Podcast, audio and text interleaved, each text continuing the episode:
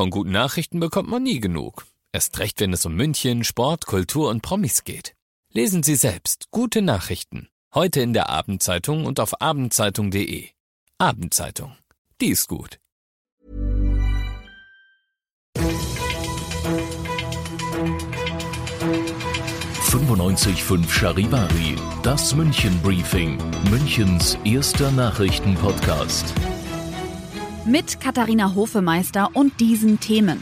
Münchner Sicherheitsreport. Die Stadt ist so sicher wie vor 40 Jahren und das Volksbegehren Mietenstopp liegt erstmal auf Eis. Herzlich willkommen zu einer neuen Ausgabe. Dieser Nachrichtenpodcast informiert euch täglich über alles, was ihr in München wissen müsst. Jeden Tag gibt's zum Feierabend in fünf Minuten von mir alles Wichtige aus unserer Stadt, jederzeit als Podcast und jetzt um 17 und 18 Uhr im Radio. Heute hat die Münchner Polizei den Sicherheitsreport für das Jahr 2019 vorgestellt. Im Vergleich zur zweitsichersten Stadt Köln gibt es in München fast um die Hälfte weniger Straftaten. Aber nicht alles ist positiv. Das sagt Stefan Kastner, der Leiter der Verbrechensbekämpfung. Also Sorge bereitet mir vor allem das Thema Callcenter-Betrug, weil es die wehrlosesten ähm, aus meiner Sicht neben den Kindern die alten Menschen und Senioren trifft, die möglicherweise ihre Ersparnisse für die letzten Jahre, schönen Jahre ihres Lebens beraubt werden. Das finde ich ist eine ganz gemeine Art und Weise, da haben wir natürlich relativ große Hemmschwellen und Schwierigkeiten in der Internationalität der Zusammenarbeit. Das ist sicherlich ein wesentlicher Punkt. Trotzdem sorgt nicht nur die Polizei dafür, dass es in München so sicher ist. Die Rücknahme der Kriminalität, die ja unheimlich äh, erfreulich ist und äh, wie sagt unser Präsident immer, also uns die deutsche Meisterschaft äh, unter den deutschen Großstädten ermöglicht, hat sicherlich was mit der Polizei zu tun, aber hat auch überwiegend mit anderen Faktoren zu tun, hat was mit der Justiz zu tun, die stringent mit uns zusammen auch Straftaten verfolgt, hat was mit der Sozialpolitik der Stadt zu tun. Also gibt es ganz viele Faktoren, äh, die da eine Rolle spielen und die vernetzt miteinander einfach diesen Erfolg erbracht haben. Auch der Brennpunkt Hauptbahnhof hat einen positiven Rückgang zu verzeichnen. Also wir haben einen deutlichen Rückgang äh, der Straftaten am Hauptbahnhof insgesamt im letzten Jahr zu verzeichnen gehabt, auch bei den Gewaltdelikten. Aus meiner Sicht hat es sehr viel äh, damit zu tun, dass wir Alkoholverbotsverordnung am Hauptbahnhof initiiert haben und umgesetzt äh, wurde durch das KVR, durch die Stadt München. Sollte jetzt das Alkoholverbot äh, fallen, fürchte ich, dass wir wieder zu einer Zunahme am Hauptbahnhof von vor allem Gewaltdelikten in der Nacht kommen werden, weil das hat auch eine Magnetwirkung für den einen oder anderen.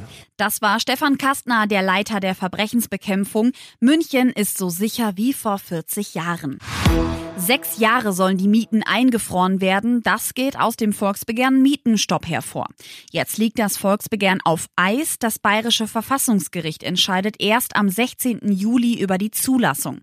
Das gab der Präsident des Gerichtshofes heute in München nach einer mündlichen Verhandlung bekannt. Ihr seid mittendrin im München Briefing, Münchens erstem Nachrichtenpodcast. Nach den München Meldungen jetzt noch der Blick auf die wichtigsten Themen aus Deutschland und der Welt. Amtsmissbrauch, Justizbehinderung und ein unbändiger Wunsch nach einer zweiten Amtszeit. In seinem Buch zeichnet Trumps Ex-Berater Bolton ein vernichtendes Bild eines Präsidenten, der unberechenbar und erstaunlich uninformiert ist. Trump poltert zurück aus Washington, Charivari-Korrespondentin Tina Eck. Der frühere nationale Sicherheitsberater schießt schwere Munition auf seinen ehemaligen Chef. So habe Trump versucht, China einzuspannen, um wiedergewählt zu werden. Die Gründe für ein Amts Amtsenthebungsverfahren seien zahlreich, schreibt Bolton. Trump habe mehrfach strafrechtliche Ermittlungen zugunsten von Diktatoren unterbunden. Justizbehinderung gehöre im Trump-Büro zum Alltagsgeschäft. Trump habe enorme weltpolitische Wissenslücken. An Menschenrechten und Pressefreiheit habe er kein Interesse. Das Weiße Haus versucht mit allen Mitteln die Veröffentlichung des Buches zu verhindern. Papst Benedikt XVI. ist in Bayern. Er besucht gerade seinen kranken Bruder Georg Ratzinger in Regensburg. Das sagte Vatikansprecher Matteo Bruni der deutschen Presseagentur. Aus Rom Charivari-Korrespondentin Claudia Wächter. Der Familienbesuch ein trauriger Anlass und dass Benedikt überhaupt noch einmal in sein geliebtes Bayern zurückkehrt, damit hat hier kaum jemand gerechnet. Denn körperlich geht es ihm nicht gut. Auch deshalb begleiten ihn ein Arzt, eine Krankenschwester und natürlich sein Privatsekretär. Die beiden Ratzinger Brüder haben ein enges Verhältnis, besuchten sich auch regelmäßig, solange sie gesundheitlich noch einigermaßen fit waren. Der Vorsitzende der Deutschen Bischofskonferenz sagte, mit großem Respekt und Freude heiße er Benedikt willkommen. Und das noch zum Schluss mehr Sicherheit und weniger Unfälle. Auf der A8 von Stuttgart kommend gilt ab Ende Juni ein temporäres Geschwindigkeitslimit.